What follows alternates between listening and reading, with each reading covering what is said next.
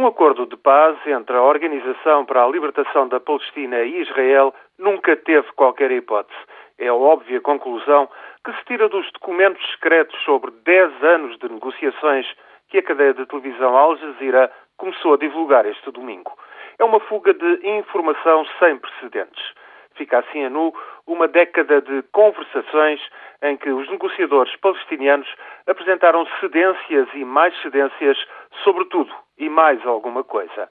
Propuseram a Israel a soberania sobre grande parte de Jerusalém Oriental.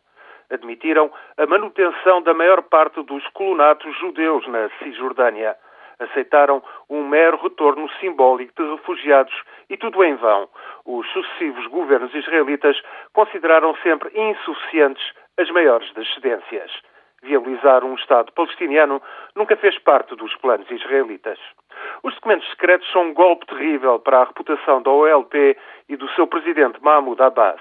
Os islamitas do Hamas falam agora de traição aberta à causa palestiniana e, mesmo em círculos moderados, a consternação é absoluta entre um quadro de propostas desesperadas que nunca conduzem a nada face à intransigência de Israel. A revelação destes documentos parece ter sido iniciativa de palestinianos opositores de Mahmoud Abbas. Mostram a fragilidade da atual chefia da OLP, acantonada na Cisjordânia, e a sua conivência com Israel na luta contra os islamitas do Hamas.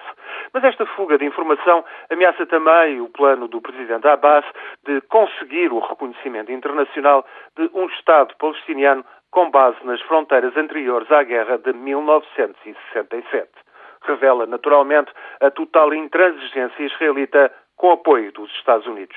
Mesmo contando apenas parte da história, esta fuga de informação sobre as propostas negociais da OLP é mais do que suficiente para humilhar sem remédio os atuais dirigentes palestinianos.